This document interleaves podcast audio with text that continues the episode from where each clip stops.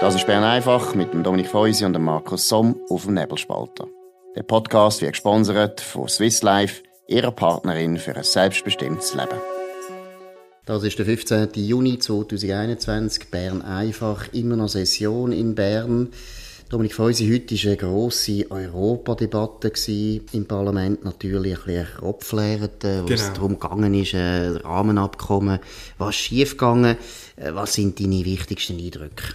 Ich hätte jetzt auch gesagt, Kopflehrte, alle haben richtige vom Leder gezogen im Nationalrat. Das war eine zwei, zweieinhalbstündige Debatte gewesen. Der Ignazio Cassis hat sich das angehört, wie die verschiedenen Parteien aufeinander los sind. Immer ein anderer ist schuld gewesen. Also die FDP hat gesagt, die SP ist schuld wegen der Gewerkschaften. Die SP hat gesagt, äh, die FDP sei die schuld, weil sie bei der Unionsbürgerrichtlinie nicht nachgegeben hat. Die Grünliberalen haben gesagt, alle anderen sind schuld. Und bei der CVP ist man nicht recht rausgekommen. Es hat dann auch Nachfragen gegeben, weil, äh, weil beim Votum von Elisabeth Schneider-Schneider hat man das Gefühl, sie verteidigt eigentlich das Rahmenabkommen. Und alle haben ja gewusst, dass es eigentlich schon längstens für tot gesagt worden ist durch den Präsident. Und die SVP hat äh, für eine komische Rolle gehabt. Sie haben den Bundesrat gelobt, Sie haben Frau Staatssekretärin Livia Loy gelobt, Sie haben Ignazio Cassis gelobt, Sie haben den Guy Parmenin gelobt, Sie haben den Pierre-Yves Maillard vom Gewerkschaftsbund gelobt. Sie haben eigentlich alle gelobt und sind zufrieden gewesen und es ist fast schon ein bisschen äh, eine witzige Debatte von selber Seite geworden. Also der Pierre-Yves Pierre Maillard ist jetzt natürlich, natürlich ein Todestross, wenn man so gelobt wird von der SVP, genau. aber gleichzeitig ist der Maillard so ein starker Typ habe das Gefühl, das ist dem wahrscheinlich gleich. Aber äh, hat man irgendwie noch das Gefühl gehabt, es ist jetzt nur um Vergangenheitsbewältigung gegangen oder gibt es irgendwo, äh, wie soll ich sagen, Perspektiven? Haben Sie auch das besprochen, wie es jetzt weitergeht? Ja, man hat äh, das gehört, was man in den letzten Wochen auch immer gehört hat, nämlich wir wollen den bilateralen Weg weitergehen. Ähm, wie der genau aussieht, äh, hat man nicht gehört. Ich glaube persönlich, eben der, der bilaterale Weg, der ist ja an gewisse Bedingungen geknüpft, äh, seitens von der EU. Und da haben äh, die Befürworter vom Rahmenabkommen natürlich einen Punkt. Wenn man das weiterhin will, oder, so in dieser Art, dann sind die institutionellen Fragen immer wieder auf dem Tisch und die wollen wir nicht. Darum, ähm, das finde ich halt ein bisschen speziell und vielleicht muss ich einmal etwas darüber schreiben, weil der, der, Punkt ist natürlich ähm, schwierig. Und jetzt einfach die, die Plattitüde, den bilateralen Weg weiterführen, jetzt so vor sich hertragen, bedeutet auch immer wieder in die gleichen Fallen hineintappen. Vielleicht müssen wir mal ehrlich sein und sagen, es sind schöne 20 Jahre gewesen, aber wir überleben auch etwas anderes, einen richtigen Freihandelsvertrag. Ja gut, aber da glaube ich ist schon der Mut noch nicht da, Nein. dass man das würde sagen. Und ich glaube eher, es wird so laufen, man wird jetzt eben zum Beispiel das Stromabkommen anfangen verhandeln, aber das wird jetzt wahrscheinlich etwas zwei Jahre gehen, bis jetzt, jetzt muss man noch ein bisschen warten.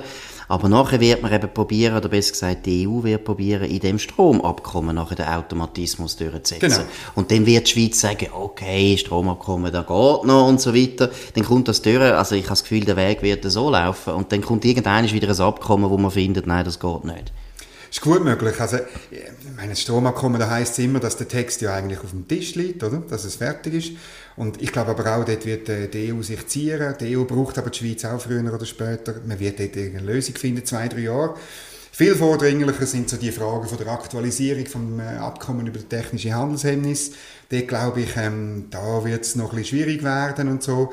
Aber wie schwierig, ich höre jetzt aus der Branche, dass es nicht wahnsinnig Probleme gibt bei der MedTech äh, Branche, ähm, obwohl man das einisch ein Sonntag lang hat man die Geschichte ein gespielt, aber das ist nicht wahnsinnig gewesen.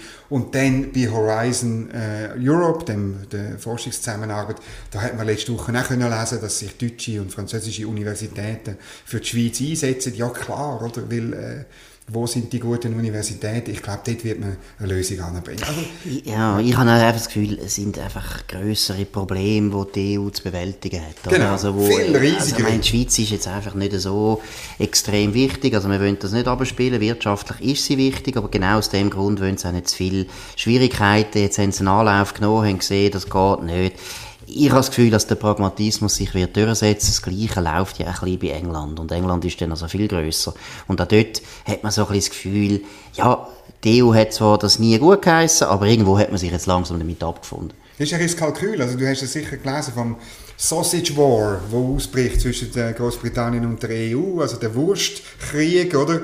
Weil die EU unbedingt verhindern dass britische Bangers, die im Übrigen sehr feine britische Würste. Ja, aber sie machen äh, dick, sie machen dick. Also das dürfen wir nicht, das dürfen wir, dürfen wir nicht gut heißen hier im 21. Jahrhundert. Aber sie sind wirklich das ist eine politisch gut. unkorrekte Wurst. Und du weißt ja, warum sie gut sind, weil sie, sie haben ja Brot drin. Ah, gut, das, ja. Und das macht sie ja so maschig. Noch schlimmer, so. noch schlimmer, ja. Also, sie wollen verhindern, dass die auf Nordirland exportiert werden, weil sie dann befürchtet, dass von der EU nicht kontrollierte Würste dann äh, in EU-Raum exportiert werden. Ja also, gut, Geschäft nichts Schlimmes. Geschäft nichts Schlimmes. Aber ich habe einfach das Gefühl, noch einmal, ich glaube, es wird sich überall der Pragmatismus durchsetzen, weil, weil die EU hat einfach andere Sorgen. Ich meine, die Corona-Krise, tut mir leid, sie ist überhaupt noch nicht vorbei und ich meine jetzt nicht das Gesundheitliche, sondern eben das Wirtschaftliche. Das Wirtschaftliche werden wir erst langsam merken, wie sich das auswirkt und das ist für uns ein Problem, aber es wird auch für die EU noch viel größeres Problem sein. Ja, und ähm, ich weiß nicht, wie die Eindrücke sind von dem G7-Gipfel, oder? Frau von der Leyen ist doch ein bisschen mittrottet. Ähm, äh, eine wichtige Rolle hat sie nicht gespielt, oder? Also man muss klar sehen, dass ein, der Cornwall ist ein Erfolg für den Boris Johnson. Es ist auch ein Erfolg für den Joe Biden, der, der erste Auftritt so in dem, in dem Kreis, muss man, muss man zugestehen. Ähm, die Europäer haben doch ein bisschen mitgemacht und äh, ja, und ja. ich würde jetzt noch betonen, und da gehen wir jetzt auch zum neuen Thema Biden und Putin, wo ja morgen äh, ihren Gipfel haben, also am Mittwoch in Genf.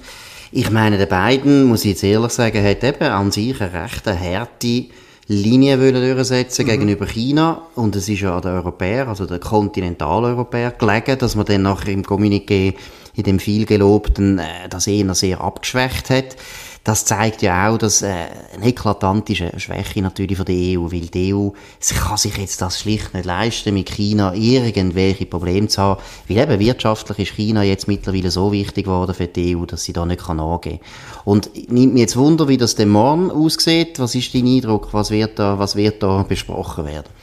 Ja, ich glaube, die beiden Herren werden sich auch ein bisschen abtasten. Äh, es ist ein riesen Aufwand, wenn man ein bisschen sieht, was jetzt da läuft, aber es ist ein historisches Treffen. Ich glaube, so ein bisschen aus den Voräußerungen von Herrn Biden lese ich ein bisschen raus, er will schon auch ein bisschen markieren, auch einen Unterschied natürlich zu seinem Vorgänger Donald Trump, wo man immer vorgeworfen hat, er sei da ein guter Freund von Herrn Putin. Das wird er sicher ein bisschen korrigieren, aber richtig auf Konfrontation glaube ich nicht, dass er geht. Wie siehst du? Ja, ich glaube es auch nicht und ich finde es natürlich auch teilweise ein bisschen peinlich, oder? Er hat ja indirekt in einem Interview fast gesagt, äh, nicht fast, er hat es gesagt, dass er ein Killer, genau. der Putin, und wie will er jetzt eigentlich mit einem Mörder da am gleichen Tisch sitzen? Das ist, äh, da sieht man ein bisschen die Grenzen der Diplomatie. Also wenn schon, wenn man schon so harte Wörter braucht, dann muss man es eigentlich ernst meinen und dann kann man eigentlich nicht noch einen Gipfel machen.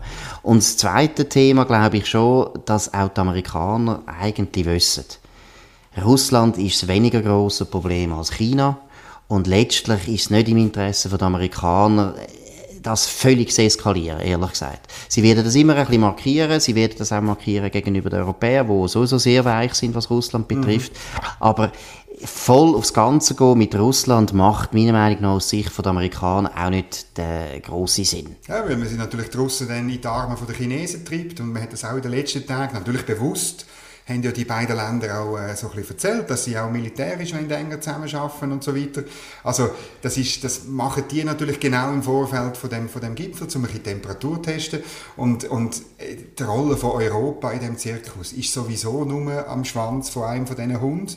Oder? Also die, die Idee, die ja auch in der Schweiz manchmal umgeistert, dass eben die EU eine, eine, eine Art wie vierte geopolitische Macht dann sei, die ist sowieso falsch. Und wenn wir uns dann nur, wenn wir die EU, die Europäer, nur einen Schwanz von einem Hund sind, dann sind wir es am liebsten von den Amerikanern, meiner Ansicht Absolut. Und eben, ich muss, muss sagen, eben, das hat man jetzt bei G7 eigentlich gesehen und man sieht es jetzt wieder mit Russland ja, die EU hat zwar große Ambitionen, aber sie kann sie eigentlich nicht, sie yeah. kann sie nicht erfüllen.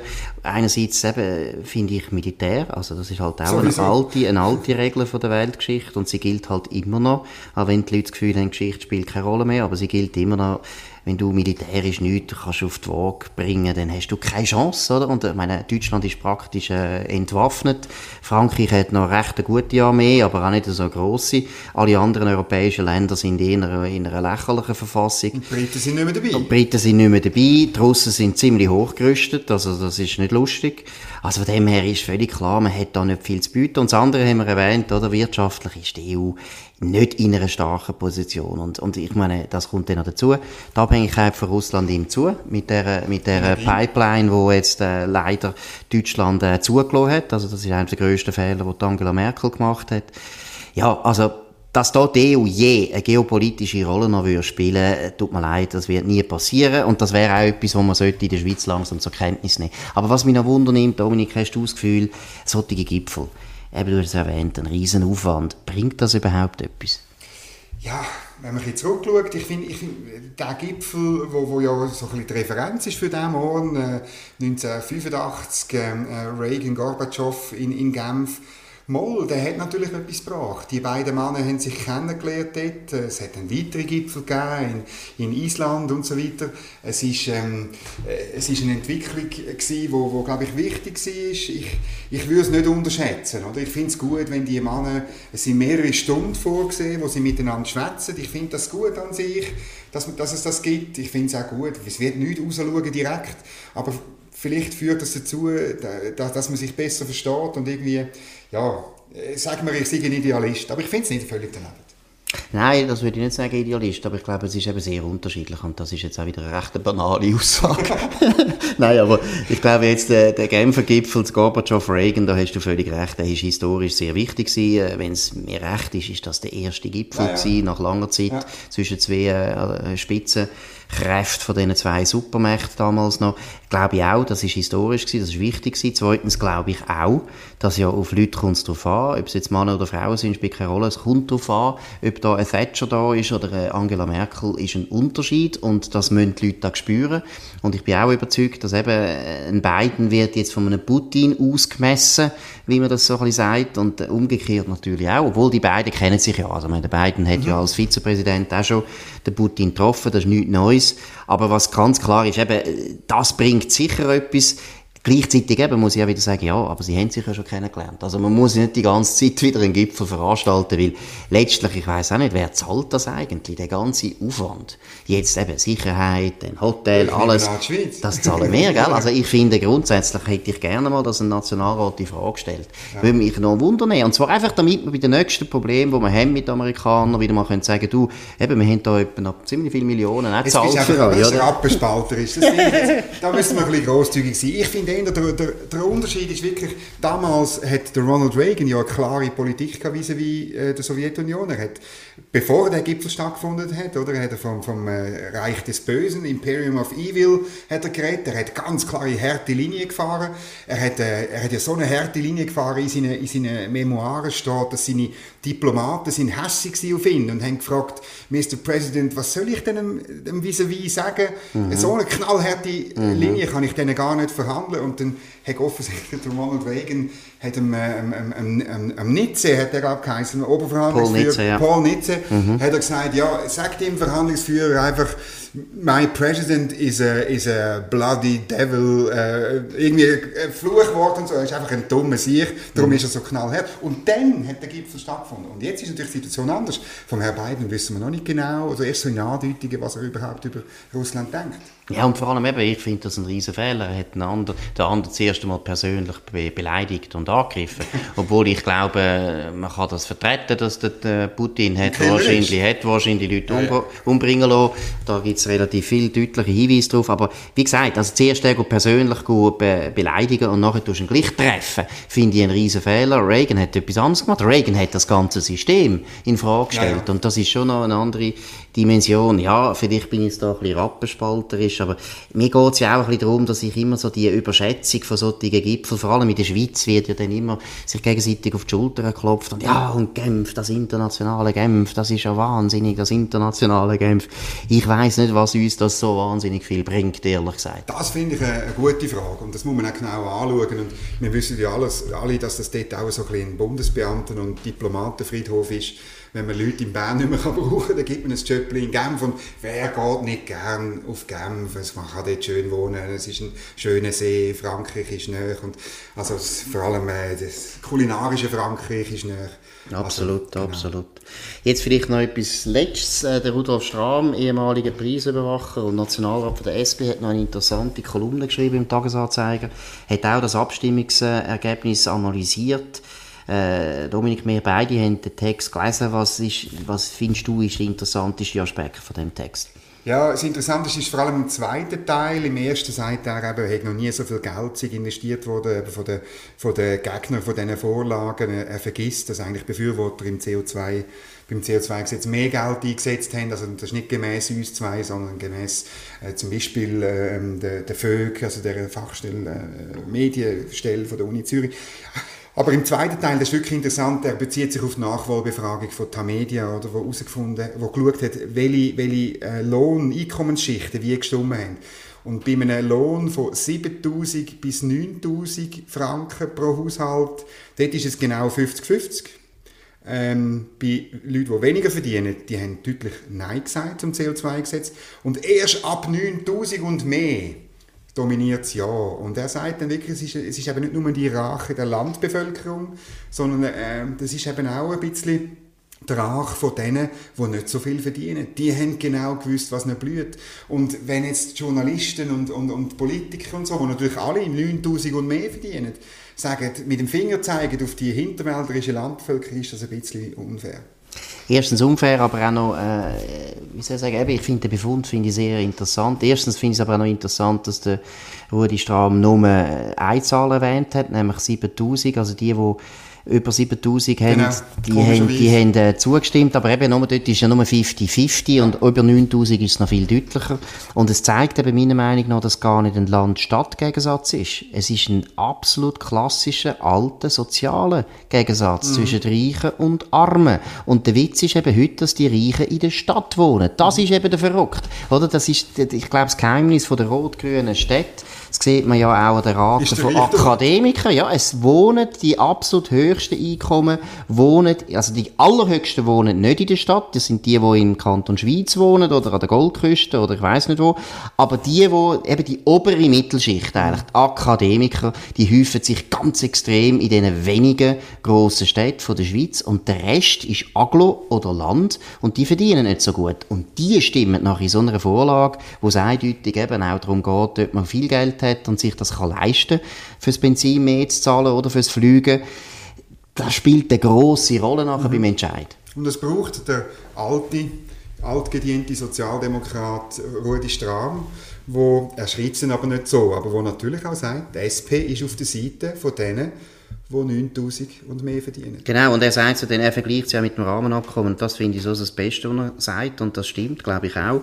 Er sagt, wenn jetzt das Rahmenabkommen zur Abstimmung gekommen wäre, dann hätte es genau den gleichen Gegensatz gegeben. Das ist sehr gut. Und dann, und dann wäre eben genau gleich so gewesen, dass die Leute, die nicht so wahnsinnig viel verdienen, hätten denen Nein gesagt. Dort würde ich einfach noch äh, argumentieren, ja, aber beim Rahmenabkommen ist eben der einfachen Leute wahrscheinlich nicht so schnell klar gewesen, dass es da wirklich auch um ihr Portemonnaie geht. Ich glaube, bei dem CO2-Gesetz ist das, und da muss man jetzt auch mal sagen, die Kampagne ist vollkommen richtig gewesen. Die Kampagne hat genau das Hauptproblem aus Sicht von Leuten, die ein bisschen einfacher leben, genau richtig benannt. Das ist, das ist so benannt schon. Ich habe das Gefühl, in der Tonalität äh, habe ich sie zu fest auf SVP-Klientel zugeschnitten gefunden. Aber das können wir jetzt nicht sagen. Die haben gewonnen, sie oder? Haben gewonnen, ja. Sie haben gewonnen. Fertig. Ja. Nein, aber sie haben eben vor allem immer, ich, man hat ja lange über das diskutiert, ist das eine gute Frage wegen dem Geld? Ja, und ich glaube, da haben sie schon recht gehabt, das hat gestimmt. Ja. So, das wäre es gewesen. Bern einfach, heute am 15. Juni. Morgen wissen wir mehr, was den Gipfel Putin-Biden betrifft, aber auch sonst wissen wir mehr. Vielleicht hat die FDP einen neuen Präsident, da könnte ja auch noch sein, hoffen wir das. Nein, in dem Sinne wünschen wir einen schönen Abend und gute Zeit. Auf Wiederhören. Das war Bern einfach mit Dominik Feusi und Markus Somm auf dem Nebelspalter. Der Podcast wird gesponsert von Swiss Life, ihrer Partnerin für ein selbstbestimmtes Leben. Den Podcast könnt ihr auf nebelspalter.ch abladen und auf allen gängigen Plattformen wie Spotify oder Apple Podcast und so weiter.